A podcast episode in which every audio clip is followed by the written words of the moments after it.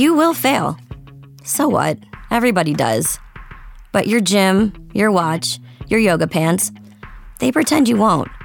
So when you miss a day, eat the pancakes. Give up on a workout? You failed? Seriously, what the hell? We're Body. We've been a part of that too, but not anymore. At Body, we're rejecting perfection and embracing reality.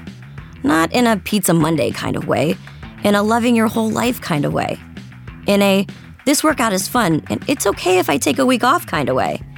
In an I'm eating healthy and it's okay if I indulge kind of way. In a I like myself no matter what kind of way. Yeah, you will fail. We all will.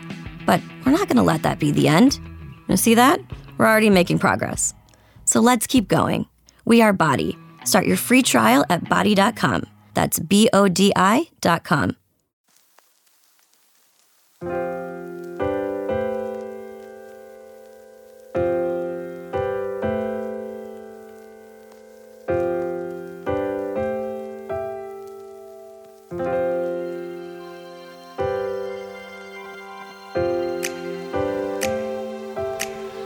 Muito bom dia, boa tarde, boa noite, queridos ouvintes.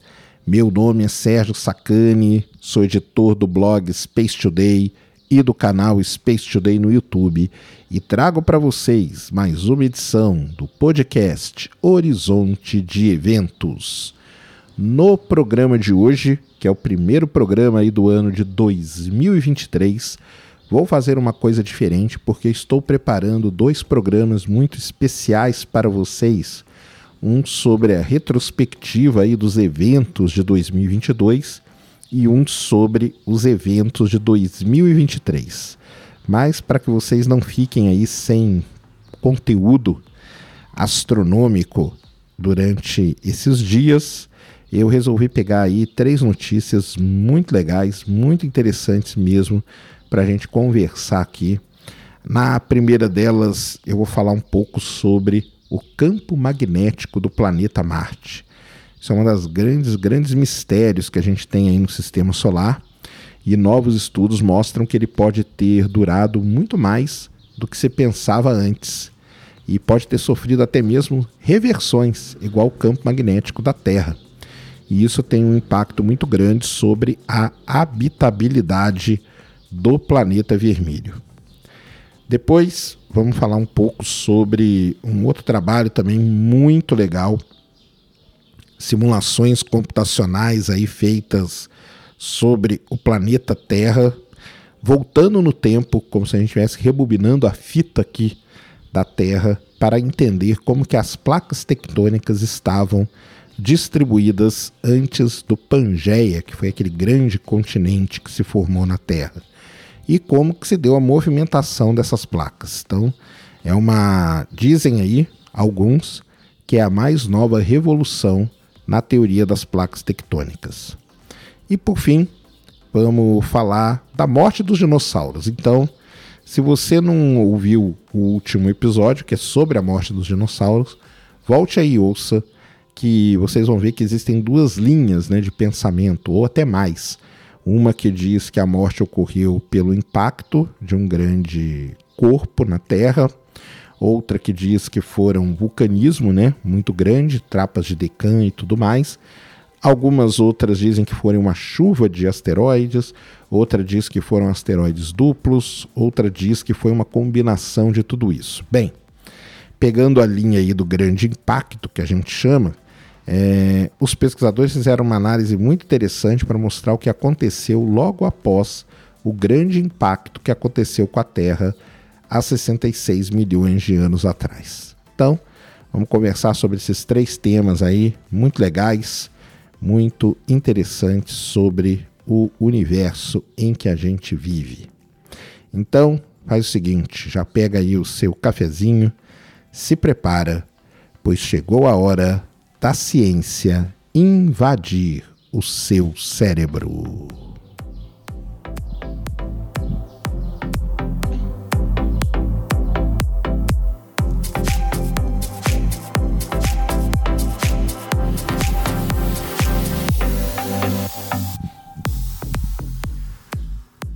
O planeta Marte já teve um campo magnético e isso é muito bom para a vida ter existido no planeta vermelho. Antigamente, acreditam os cientistas, Marte estava longe de ser o deserto frio e inóspito que é hoje. Rios esculpidos em desfiladeiros, lagos cheios de crateras e um campo magnético pode ter afastado a radiação espacial, impedindo-a de corroer toda a umidade atmosférica. Porém, à medida que o interior marciano se esfriava, sustentam as principais teorias, seu campo magnético acabou se extinguindo, deixando a atmosfera indefesa e encerrando esse período quente e úmido quando o planeta poderia ter abrigado a vida. Mas os pesquisadores não conseguem concordar quando isso aconteceu. Agora, uma nova pesquisa, feita com fragmentos de um famoso meteorito marciano, estudados aí com um novo tipo de microscópio, um microscópio quântico que a gente chama, produziram evidências de que o campo magnético em Marte persistiu até 3,9 bilhões de anos atrás. Isso seria centenas de milhões de anos a mais do que muitos pensavam. As pistas do meteorito, uma rocha de Marte que acabou na Terra depois que o impacto atirou do seu planeta natal, podem estender a janela de habitabilidade de Marte e reconciliar linhas de tempo conflitantes no início da história do planeta.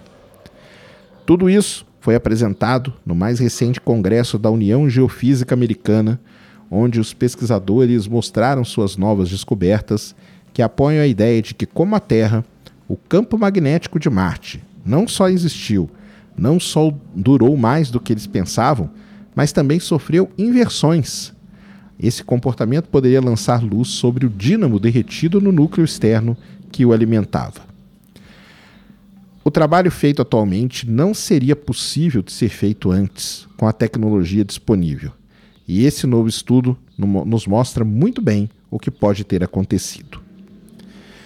Para quem não entende, para quem não sabe, né, como que uma rocha ela acaba ajudando a gente a entender a história magnética de um planeta, acontece mais ou menos assim. Quando você tem certos tipos de minerais, principalmente aqueles que contêm ferro, presentes numa rocha, e essa rocha acaba se cristalizando, ou seja, esfria, né? Você tem a rocha fundida, quente. Quando ela se cristaliza, os campos internos se alinham com o campo do planeta. É como se você tivesse milhares de pequenas bússolas, minúsculas bússolas ali. E isso é muito legal porque acaba preservando uma marca da orientação. O tempo vai passando, você pode ter eventos de impactos, por exemplo, que podem aquecer partes de uma rocha, podem cobrir com campos de épocas posteriores, e com isso você acaba criando um negócio sensacional que os geofísicos adoram, que a gente chama da timeline magnética. E essa timeline magnética é que faz com que seja possível contar um pouco da história do que acontece com o planeta. As sondas que orbitam Marte hoje mapearam essas assinaturas magnéticas remanescentes em rochas na superfície do planeta. Mas aí tem um grande problema, porque algumas das maiores e mais antigas cicatrizes do planeta, que são as bacias de impacto, as gigantescas bacias de impacto Hellas, Argire e Isides não parecem conter rochas magnetizadas. A maioria dos pesquisadores acha que é porque o dínamo magnético havia diminuído na época em que essas crateras se formaram, há cerca de 4,1 bilhões de anos atrás. Estranhamente, porém, essas mesmas sondas detectaram assinaturas magnéticas em lavas, algumas centenas de milhões de anos mais jovens, de outras partes de Marte, sugerindo que o campo, de alguma forma, sobreviveu por mais tempo do que as bacias haviam deixado.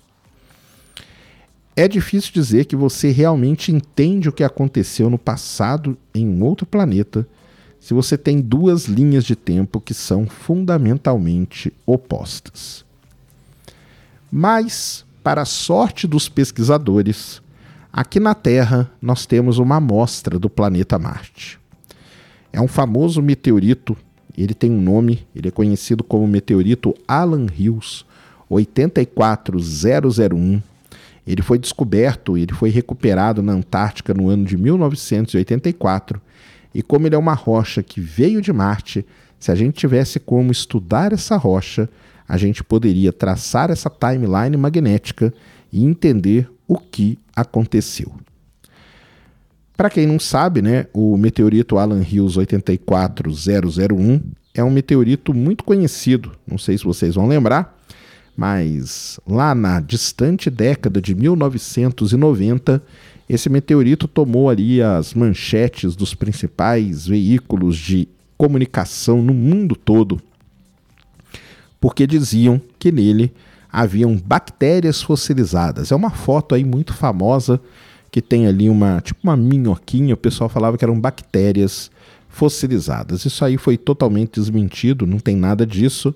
Mas o meteorito ele continua aí e ele é uma importante fonte de informação sobre o planeta marciano. Na verdade, é a única amostra primitiva conhecida a registrar a crítica história do planeta Marte, até que as amostras retornem de Marte agora com a, as amostras coletadas pelo rover Perseverance.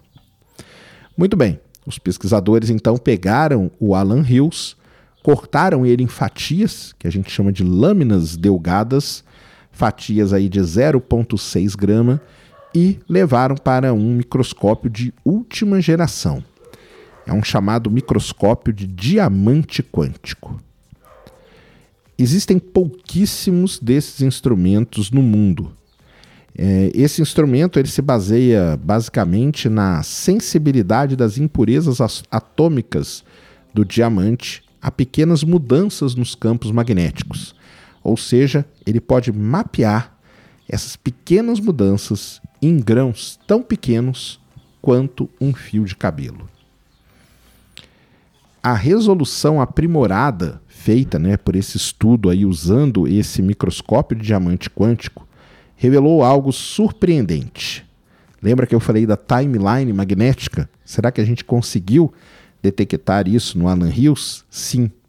Essa análise no microscópio de diamante quântico fez com que os pesquisadores pudessem detectar três populações distintas de minerais de sulfeto de ferro. Dois fortemente magnetizados em direções diferentes, enquanto faltava uma assinatura magnética significativa.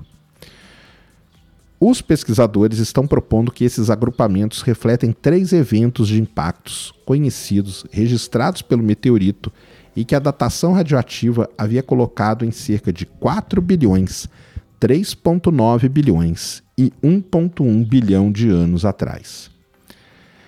Como as duas populações minerais mais antigas são altamente magnetizadas, quer dizer que um campo magnético global ainda existia em Marte há 3,9 bilhões de anos. O campo de 3,9 bilhões de anos parece ser relativamente forte. Foi medido aí em cerca de 17 microtesla. Para vocês terem uma ideia, isso é um terço da força média do campo magnético da Terra. Com essa intensidade, o campo poderia ter ajudado a desviar raios cósmicos nocivos, protegendo potenciais formas de vida primitivas que pudessem existir em Marte. Também poderia ter protegido a atmosfera do vento solar, que é o fluxo de partículas que pode acelerar a perda de vapor d'água e outros constituintes para o espaço. Quanto mais tempo o dínamo permanece por perto, mais tempo você pode ter um período potencialmente habitável em Marte. Mas alguns pesquisadores, eles são mais cautelosos com essa linha de raciocínio, já que o campo também pode acelerar as perdas atmosféricas por meio da canalização de ventos solares nos polos. Uma outra coisa muito interessante é o seguinte: os minerais também fornecem uma pista sobre o funcionamento interno do planeta. As duas populações magnetizadas registraram campos apontando, apontando em direções quase opostas, cerca de 138 graus de distância. Os pesquisadores dizem que há poucas chances da rocha simplesmente girar entre os impactos. Em vez disso, a proposta é que o dínamo marciano pode ter virado seus polos, assim como acontece na Terra, a famosa reversão do campo magnético. Aqui na Terra, a cada centenas de milhões de anos, mais ou menos, o campo magnético sofre uma reversão. Os pesquisadores então tinham os dados obtidos pelo meteorito do Alan Hills e eles foram então fazer simulações computacionais que mostraram que os dínamos só revertem dentro de uma estreita faixa de condições de convecção no núcleo externo derretido de um planeta. Então, as inversões marcianas podem ajudar a restringir a história e a natureza do seu dínamo. Lembra que lá no começo, a grande questão que envolve tudo isso é Attention shoppers, we now have taste in the bread aisle. Dave's Killer Bread. That's right, an organic bread that's no longer a sedative for your taste buds. Dave's Killer Bread is on a mission to make the most of the loaf, to rid the world of GMOs, high fructose corn syrup, and artificial ingredients, and plant the seeds of good in all that they bake. Killer taste, killer texture, and always organic. Dave's Killer Bread. Bread amplified. Everyone knows that putting money aside in savings is really important. But then what? Should you keep your savings locked in a CD for a higher rate or keep them liquid in a money market? Can your checking account help you save too? Or is it about creating the right combination? We believe real banking is a conversation. Let's talk about the savings options that are right for you. Learn more at sandyspringbank.com. Member FDIC. que ninguém sabe quando que o núcleo parou de girar lá em Marte. Um dínamo reverso também poderia ajudar a explicar porque muitas bacias grandes e antigas, aquelas que eu falei para vocês, carecem de um sinal magnético. Em uma apresentação feita lá no congresso né, da AGU, os pesquisadores usaram simulações de computador para mostrar que camadas de campo magnéticos alternados poderiam essencialmente cancelar o campo magnético líquido das bacias, fazendo com que parecessem desmagnetizadas. Ou seja, elas estavam presentes quando estava tudo magnetizado, mas por esse efeito elas parecem não estar magnetizadas. As reversões podem permitir que sejamos capazes de amarrar todas as pontas soltas aí sobre o campo magnético de Marte. A reversão do campo magnético é algo extremamente poderoso para explicar muitas coisas. Como bônus, as inversões magnéticas podem fornecer também um marcador de tempo comum para rochas de diferentes locais. E isso é muito importante porque, como a gente não tem amostra nenhuma do planeta Marte, aliás, temos o, o meteorito Alan Hills, mas não temos outras, se a gente tem essas inversões, a gente consegue sair mapeando essas posições e ter pontos para fazer o que a gente chama de datação relativa.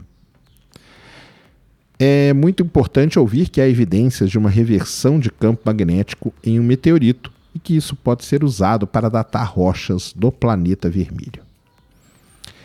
Isso tudo aqui né, faz parte do que a gente chama de ciência planetária e é muito interessante né, como tudo isso funciona. Os pesquisadores aqui na Terra, com uma amostra de solo marciano, um meteorito, conseguem estudar como foi o passado do planeta vermelho.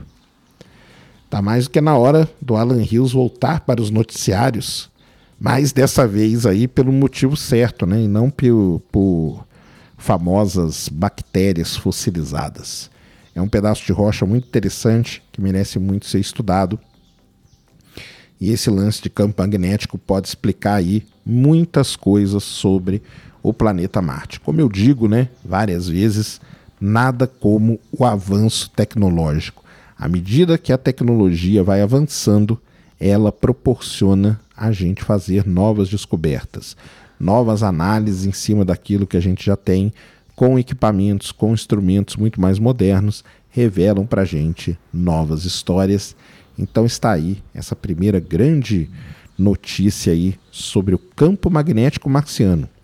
Pode ter durado mais do que se pensava e pode ter sofrido, sofrido reversões.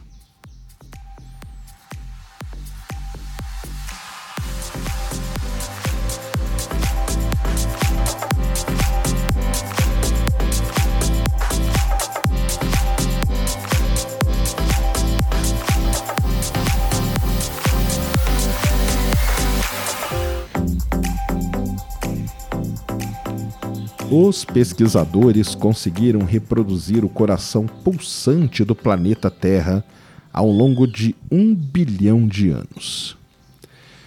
Os pesquisadores conseguiram então né, reconstruir é, esse coração do nosso planeta, ilustrando a conexão entre correntes de convecção profundas e as movimentações das placas tectônicas. Os cientistas rastrearam os caminhos das placas tectônicas há um bilhão de anos, usando modelos computacionais com resultados surpreendentes. Incorporar dados geológicos como uma verificação na saída do modelo provou ser muito complicado. Para quem não sabe, né, as placas tectônicas da Terra estão sempre em movimento e provavelmente estiveram durante grande parte da história do nosso planeta.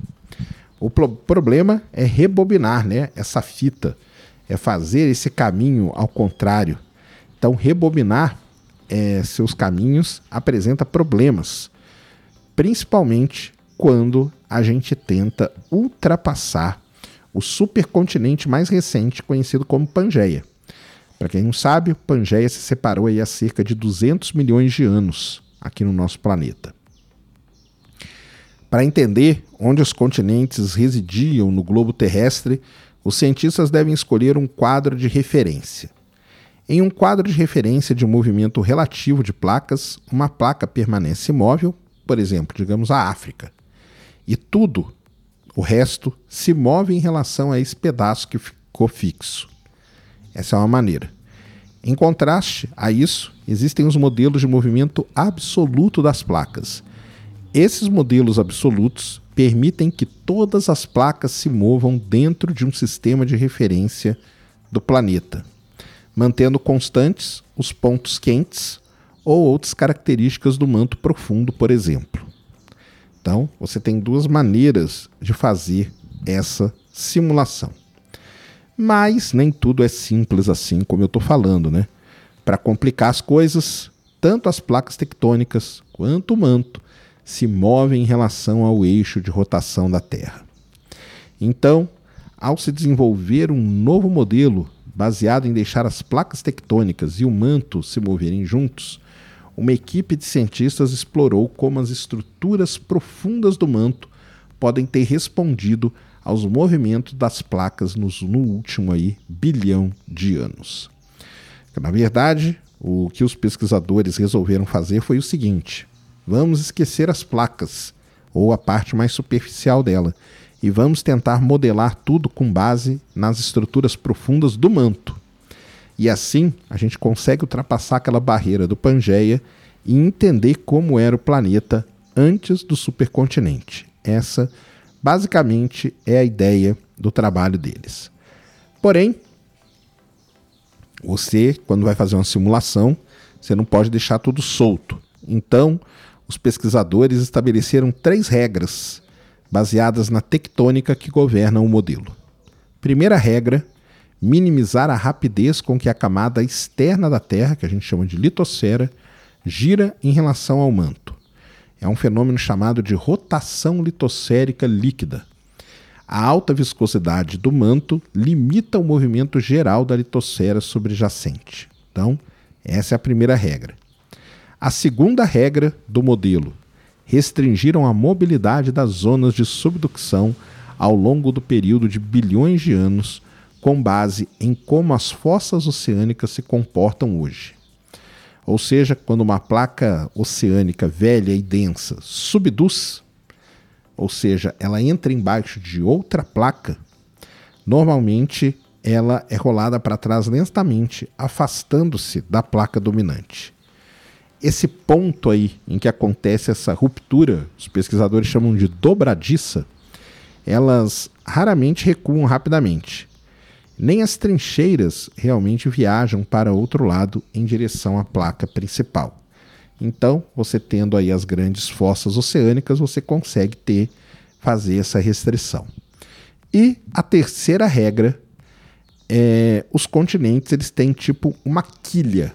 Isso mesmo uma quilha grossa que se fixa no manto viscoso e isso que dá aos continentes aí o seu limite de velocidade. No entanto, essas regras podem não se aplicar a episódios anteriores da história do planeta Terra. Por exemplo, o modelo apontou que a camada de baixa viscosidade entre a litosfera e o resto do manto, que a gente chama de astenosfera, é relativamente fraca. Portanto, a necessidade de minimizar a rotação litosférica líquida é uma suposição, não uma regra, disseram aí os pesquisadores. Extrapolar as velocidades de reversão de placa de hoje para um bilhão de anos atrás é outra grande suposição. A reversão pode não ter se comportado como hoje, o que significa que as velocidades podem ter variado no passado. No modelo preferido dos pesquisadores, que começa aí há cerca de um bilhão de anos, o oceano ao redor de um outro supercontinente chamado de Rodínia continha zonas de subducção dispersas. Até cerca de 600 milhões de anos atrás, a estrutura do manto profundo refletia essas zonas de subducção distribuídas. Redes parecidas com cristas se entrelaçavam ao redor da fronteira nucleomanto, subindo e descendo como cadeias de montanhas feitas de placas tectônicas mortas. Olha só como é intrigante a história do planeta Terra.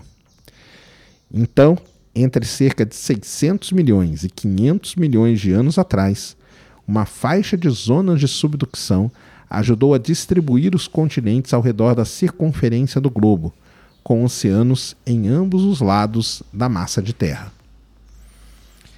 Isso resultou em estruturas distintas no manto inferior que geram plumas sobre os dois oceanos. No entanto, os continentes, que estão em constante movimento, eventualmente terminaram seu cerco e se dispersaram.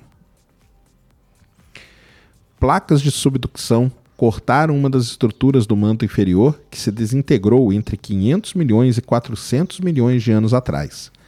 A outra ressurgência mudou, estabelecendo-se abaixo do Oceano Paleopacífico, ou seja, do antigo Oceano Pacífico. De 400 a 200 milhões de anos atrás, a estrutura do manto, centrada no Pacífico, assumiu sua posição sem ser incomodadas por nenhuma placa de subducção. No entanto, não existia nenhuma contraparte no manto profundo, no lado oposto do globo, que ao invés disso abrigava um cemitério de pedaços de placas subduzidas, graças ao fechamento dos oceanos antigos, quando a Pangeia se fundiu há cerca de 320 milhões de anos atrás. Eventualmente, Pangeia se fragmentou, mas a estrutura do manto subjacente ao Pacífico persistiu. Depois que as partes da Pangeia começaram a se dispersar, a ressurgência do manto africano, possivelmente responsável pelas fendas e vulcões modernos, acabou então tomando forma. O modelo dos pesquisadores corresponde à maioria dos outros modelos de movimento de placas nos últimos 200 milhões de anos de história da Terra, em parte porque o registro recente de rochas é muito mais fácil de reconstruir. Ou seja, você quer contar a história do planeta Terra, até 200 milhões de anos atrás você tem muita coisa, você consegue contar. O problema era atravessar a Pangeia.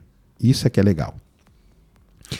A mais de, em particular, né, o fundo oceano, do fundo do oceano hoje, é listrado com as assinaturas magnéticas simétricas que envelhecem longe dos centros de expansão e remonta a 200 milhões de anos atrás, permitindo então que os pesquisadores possam reconstruir todo esse caminho.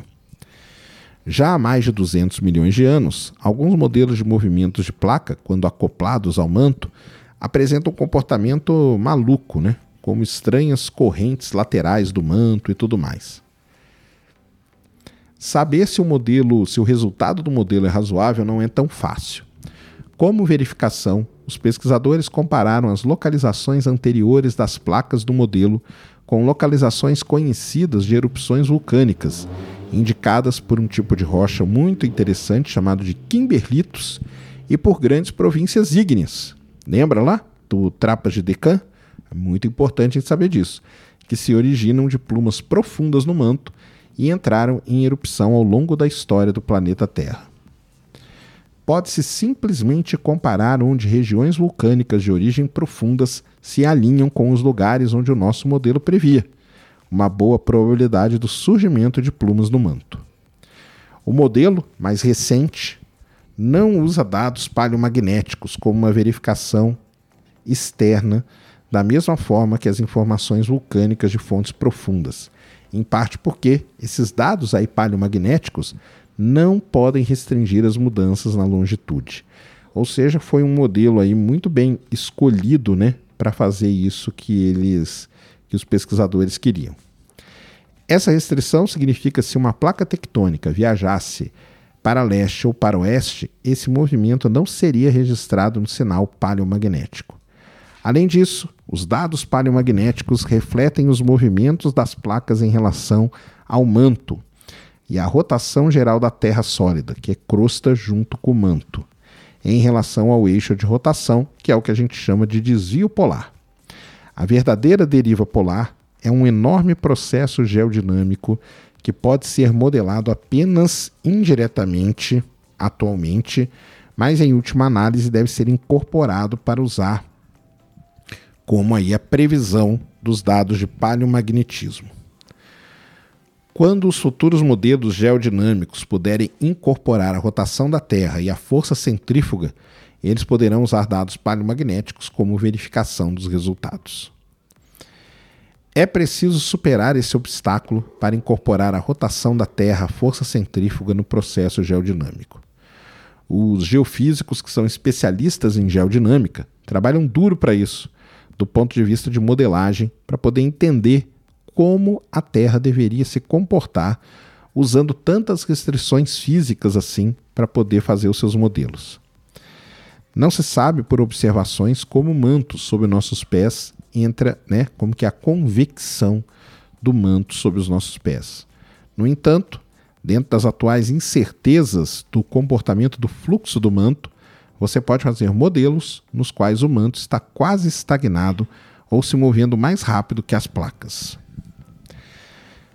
Medi à medida que as placas tectônicas entram em subducção, sua mineralogia e sua estrutura no nível atômico mudam, o que pode tornar uma placa mais rígida ou mais fraca, e, portanto, mais ou menos é possível entender essas transições para você poder incorporar tudo isso nos modelos geodinâmicos.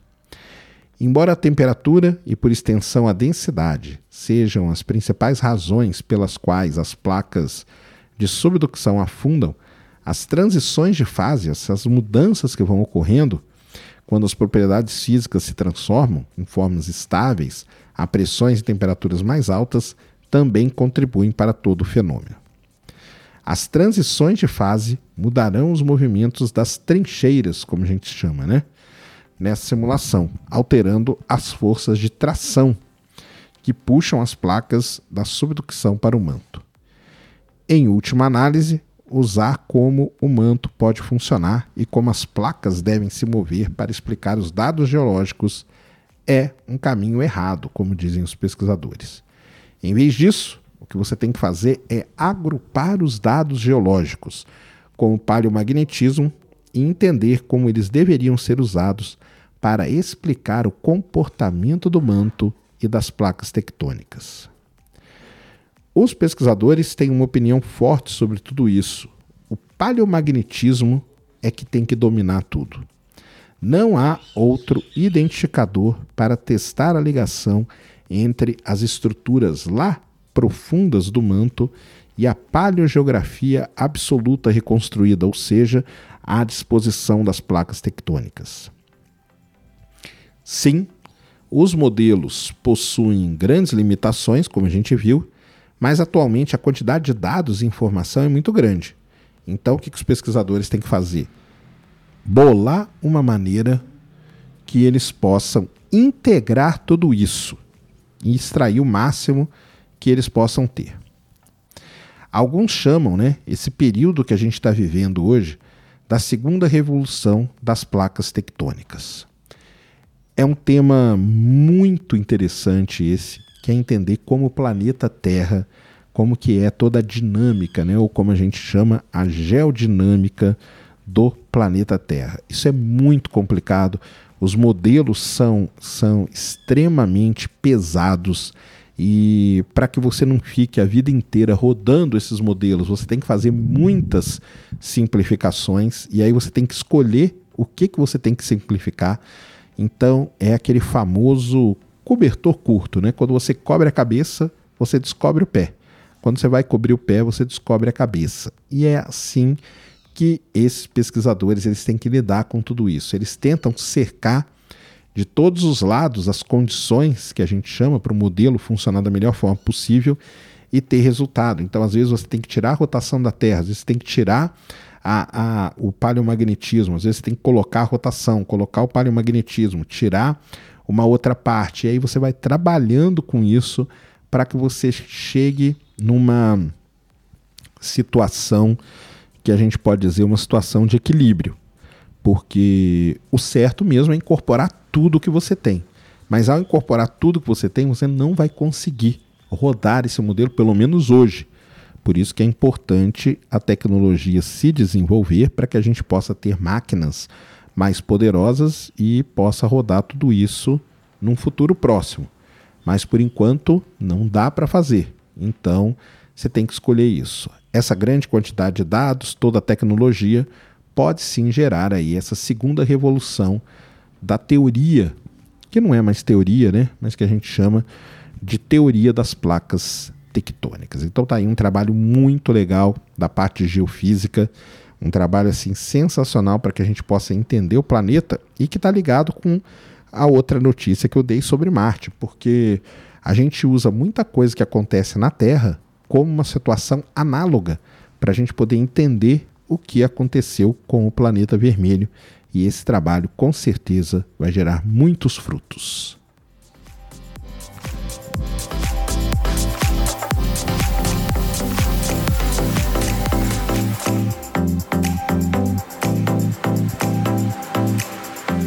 Agora vamos falar então sobre, de novo, a morte dos dinossauros. Então é o seguinte: se você não ouviu o episódio anterior, pare aqui, pause, ouça o episódio anterior sobre a morte dos dinossauros e depois volta aqui, porque tem muita coisa que eu vou falar aqui que já falei lá. Embora você consiga entender, mas é porque aqui nessa notícia é... eu vou seguir uma linha sobre a morte dos dinossauros, que pode ser que não seja essa a linha, como está lá no outro episódio explicadinho, beleza?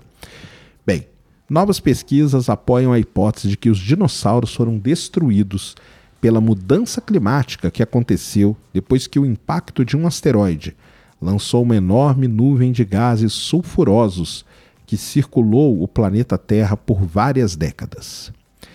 Em um ameno dia de primavera, há 66 milhões de anos atrás, uma rocha espacial 100 vezes maior que a Estação Espacial Internacional foi lançada contra o que é hoje a ponta sudeste do México. O impacto vaporizou grande quantidade de água do mar e rochas marinhas ricas em enxofre, criando assim uma nuvem de poeira e aerossóis que cobriu a Terra e obscureceu o Sol. Esse evento, o impacto do asteroide do Cretáceo Paleogênio, ou o que a gente chama de KPG, continua sendo um dos desastres cósmicos de maior perfil na história do planeta Terra. Coincidiu com um evento de extinção em todo o planeta que dizimou os dinossauros não aviários e eliminou mais de três quartos da vida no planeta Terra. Foi o evento responsável pelo que a gente chama de quinta extinção em massa da Terra. As consequências biológicas de longo prazo desse evento estão bem estabelecidas. A reorganização ecológica que se seguiu significou o fim da era dos répteis, mesozoica, e deu início ao que a gente chama da era dos mamíferos, cenozoica.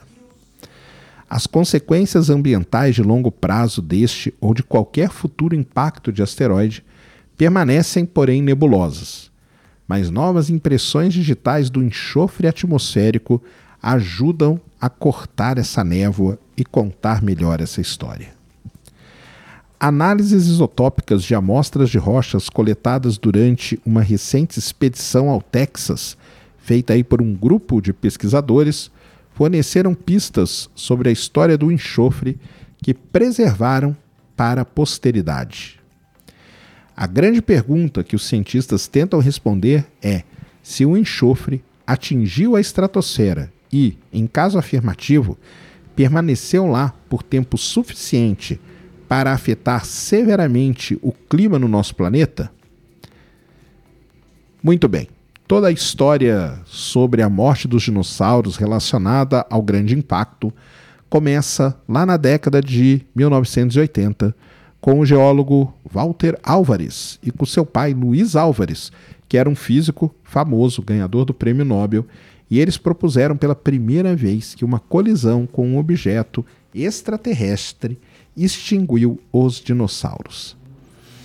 A equipe, né, pai e filho, acabou descobrindo uma quantidade de irídio até 160 vezes maior do que a quantidade normal. Lembrando que o irídio é um elemento raríssimo de se encontrar na Terra, porém um elemento muito encontrado em meteoritos. Eles fizeram isso com sedimentos do fundo do mar formados ao mesmo tempo que o evento de extinção.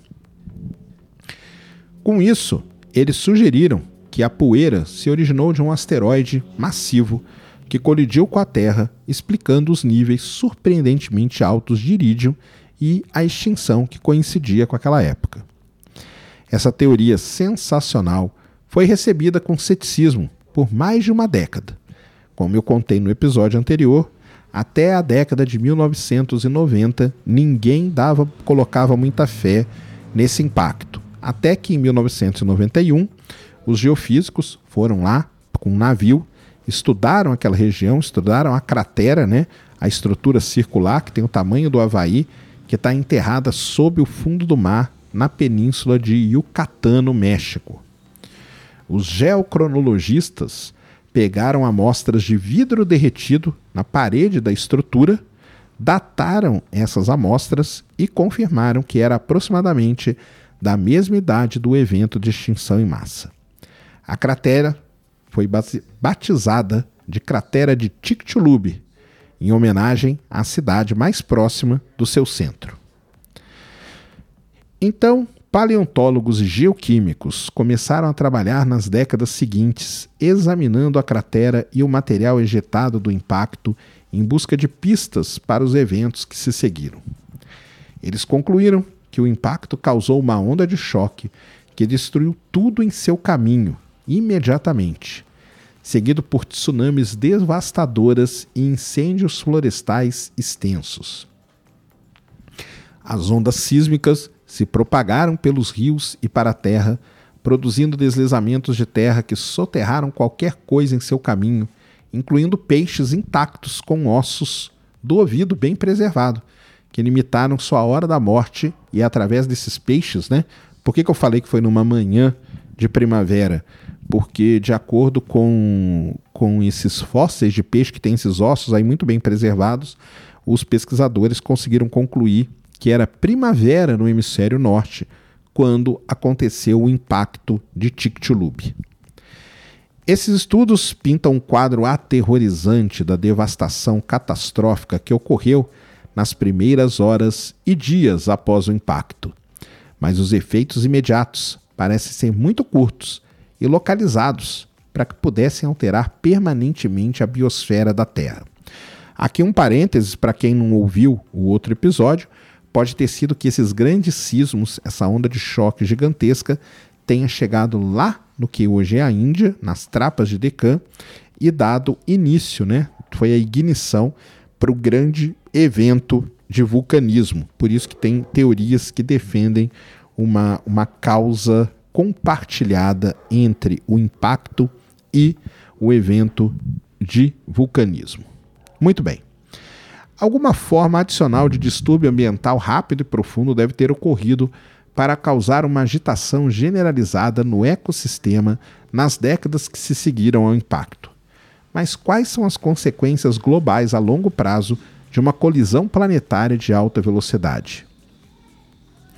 O resfriamento extremo associado ao que a gente chama de inverno de impacto foi evocado para explicar a gravidade da extinção em massa do KPG. Nessa hipótese, o impacto produziu uma nuvem de poeira e fuligem que temporariamente bloqueou o Sol, interrompendo a fotossíntese e fazendo com que as temperaturas globais despencassem. A vida em uma tundra desolada e congelada teria sido particularmente desafiadora para criaturas terrestres aclimatadas ao clima que era quente e estável ali no finalzinho do Cretáceo.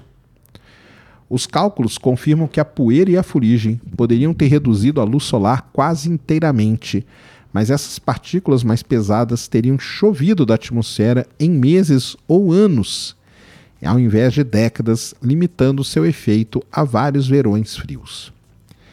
A chave para sustentar um inverno de impacto de longo prazo pode estar no local onde o asteroide atingiu. Aquele local vamos falar assim, a bela península de Yucatán, lá no final do Cretáceo, era como hoje, com mares quentes e rasos cobrindo uma plataforma carbonática rica em enxofre.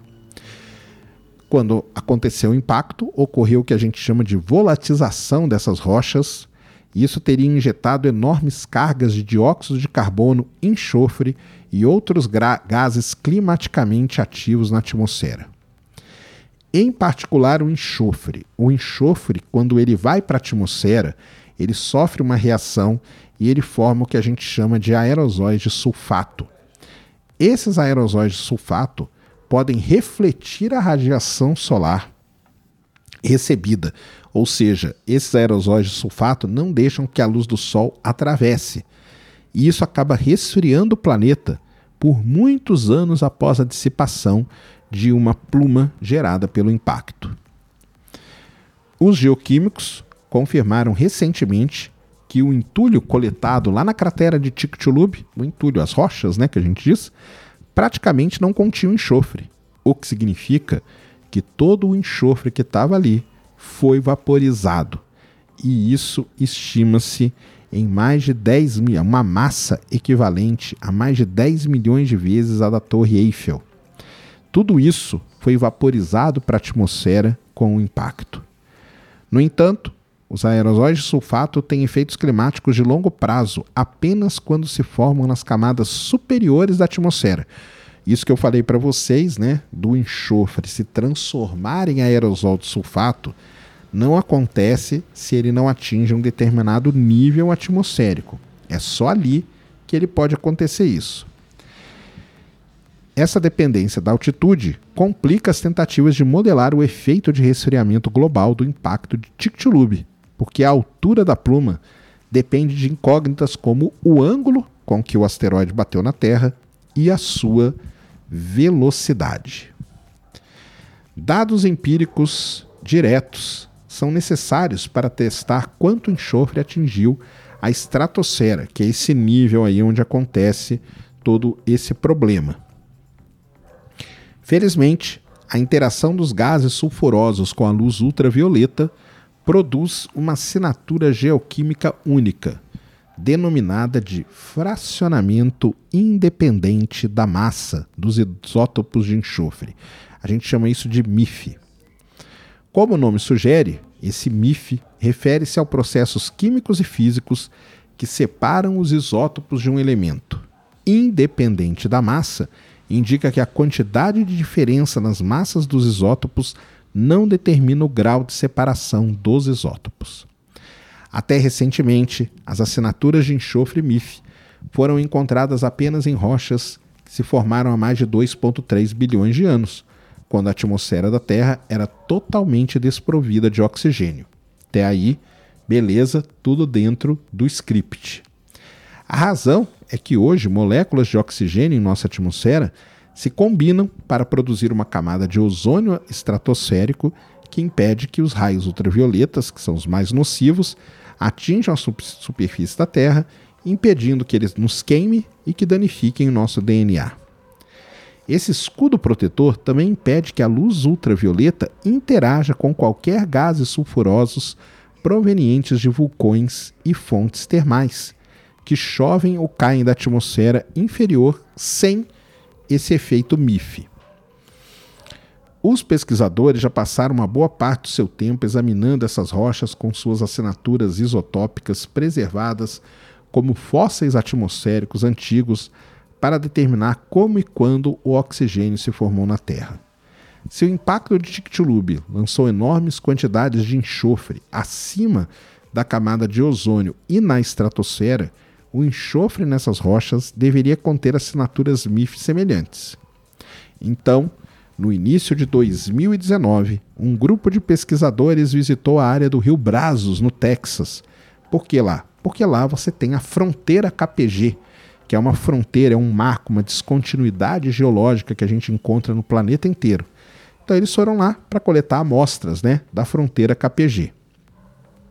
O objetivo inicial da equipe era simplesmente coletar ali as conchas tá, de amonites do Cretáceo Superior. Agora, criaturas marinhas extintas com conchas espirais, para poder reconstruir suas dietas, então, ou seja, estavam fazendo estudos ali deles, estudos normais. Mas eles também coletaram um conjunto completo de amostras em toda a seção. Isso aí o geólogo normalmente faz mesmo. Os depósitos de eventos KPG, que eles coletaram na área do rio Brazos, constituem uma sequência expandida de tsunamis, que foi o que aconteceu depois do impacto, e depósitos de tempestades, também que aconteceu depois do impacto, com resolução temporal muito boa, perfeita para capturar um evento geologicamente fugaz, que foi o impacto que aconteceu com a Terra. E o mais interessante é que as rochas continham uma grande quantidade de enxofre.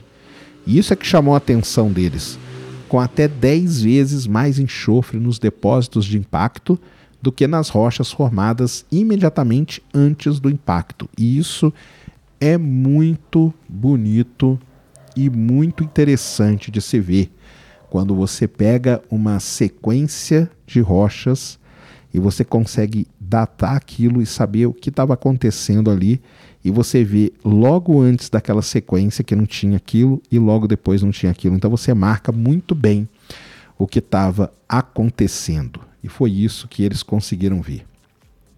Os dados, então, mostram definitivamente que o enxofre do evento de impacto foi empurrado para a estratosfera onde teria prolongado o resfriamento global e a intensificando assim né, a extinção. De fato, todos os depósitos de impacto analisados apresentaram sinais de bife. Talvez mais importante, nenhuma das amostras de antes do impacto ou de depois tinha esse essa marca. Olha só que legal. A única maneira de reproduzir esses sinais era lançando uma carga maciça de enxofre contendo MIF nos continentes e oceanos lá no Cretáceo Superior. Esses dados mostraram definitivamente que o enxofre do evento de impacto foi então chegou ali na estratosfera como era se pensado. Outras análises de rochas KPG adicionais em todo o mundo devem ajudar a confirmar a extensão da pluma de enxofre e a duração do inverno de impacto resultante. É o que os geólogos pretendem fazer agora, né? ir atrás de outras dessas, dessas fronteiras, né? Pelo mundo, fronteira KPG, e ver se tudo isso bate. A comparação com um evento mais recente oferece pistas adicionais. Por exemplo, em 1991 aconteceu a erupção do vulcão chamado vulcão Pinatubo. É, essa erupção foi muito grande, ela lançou aerosóis de sulfato na, na estratosfera. Esse evento liberou cerca de 100, olha, presta atenção, hein? Esse evento liberou cerca de 100 mil vezes menos enxofre do que o impacto de Chicxulub. Mesmo assim, com o evento do Pinatubo, a temperatura da Terra caiu em níveis globais meio grau por dois anos. Os impactos de asteroides constituem a maior ameaça inevitável à vida na Terra. O evento KPG foi o ponto de comparação mais recente e mortal. E tudo isso, né, leva a gente a toda aquela discussão e toda aquela reflexão, né? Então, para vocês terem uma ideia, em junho de 2022, o, a sonda New Eyes da NASA é, detectou 849 asteroides próximos da Terra com um diâmetro de um quilômetro ou mais. A lista completa de objetos próximos da Terra, os NIOS, contém atualmente 13 objetos com uma probabilidade de impacto de 1 em 10 mil ou superior, o maior dos quais tem meio quilômetro de diâmetro, que é cerca de 5% só do tamanho do asteroide de Chicxulub.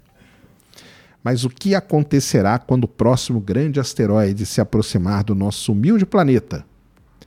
Para o Tiranossauro Rex e seus amigos, emplumados, parece que as opções de sobrevivência eram limitadas. Eles morriam rapidamente em um inferno de fogo ou lentamente congelavam e morriam de fome no rigoroso inverno que durou décadas depois do impacto.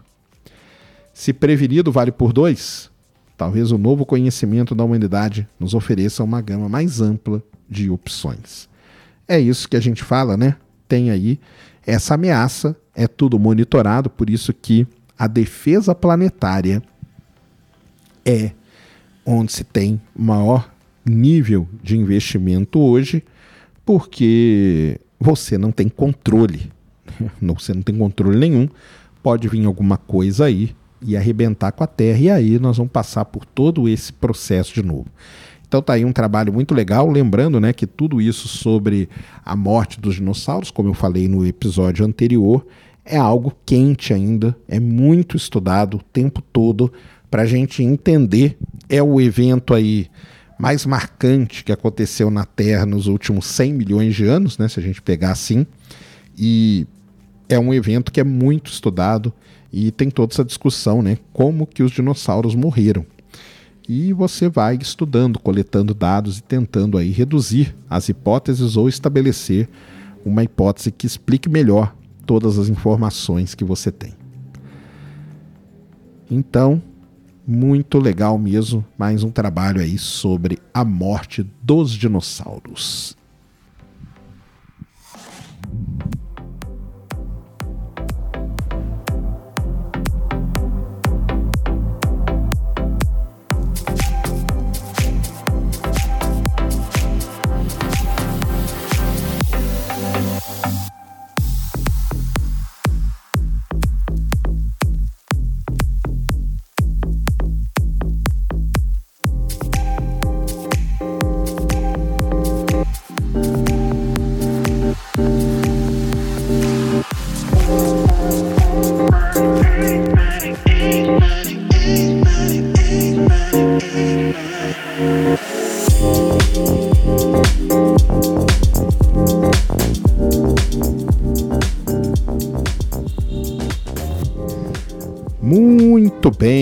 Queridos ouvintes. Então, chegando aqui ao fim de mais um episódio do Horizonte de Eventos, onde, como eu falei no começo, né, é um horizonte de eventos aqui diferente para vocês, com três notícias aí muito interessantes, coisas que nós vamos ver aí durante os próximos anos, viu? É, quis trazer esses três pontos aí, porque são coisas que não são definitivas, aliás, quase nada, né? É definitivo, tá? Mas são, são discussões aí muito legais, reflexões muito interessantes que a gente tem que fazer. Como eu falei para vocês, eu estou preparando dois programas especiais, um sobre a retrospectiva 2022, sobre os principais eventos aí do ano que acabou de acabar, e um outro sobre o que esperar de 2023, lançamentos, eventos astronômicos e tudo mais. Então eu quero na sequência lançar esses dois programas aí sobre a retrospectiva e sobre o ano de 2023. Espero conseguir essa semana ainda o mais breve possível. Estou trabalhando arduamente para que isso aconteça. Enquanto isso, peguem esse episódio. Como eu falo, podcast não tem joinha. Espalhem pelas redes sociais de vocês, espalhem no grupo de zap, manda para os amigos, manda para a família. Vai lá no Spotify e dê cinco estrelinhas, que isso é muito importante para espalhar a palavra. Desde já quero agradecer a todos, desejar, né, primeiro de tudo, desejar aí um, um feliz um feliz 2023 a todos.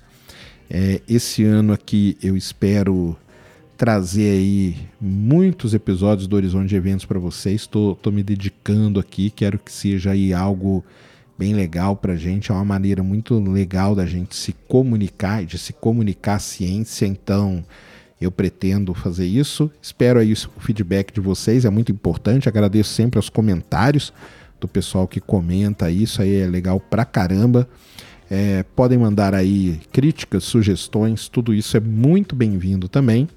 No mais, agradecer aí pela atenção, pela paciência e pelo tempo que você dispensou hoje para ouvir um pouquinho a voz da ciência. Um grande abraço a todos. Ad Astra et Ultra.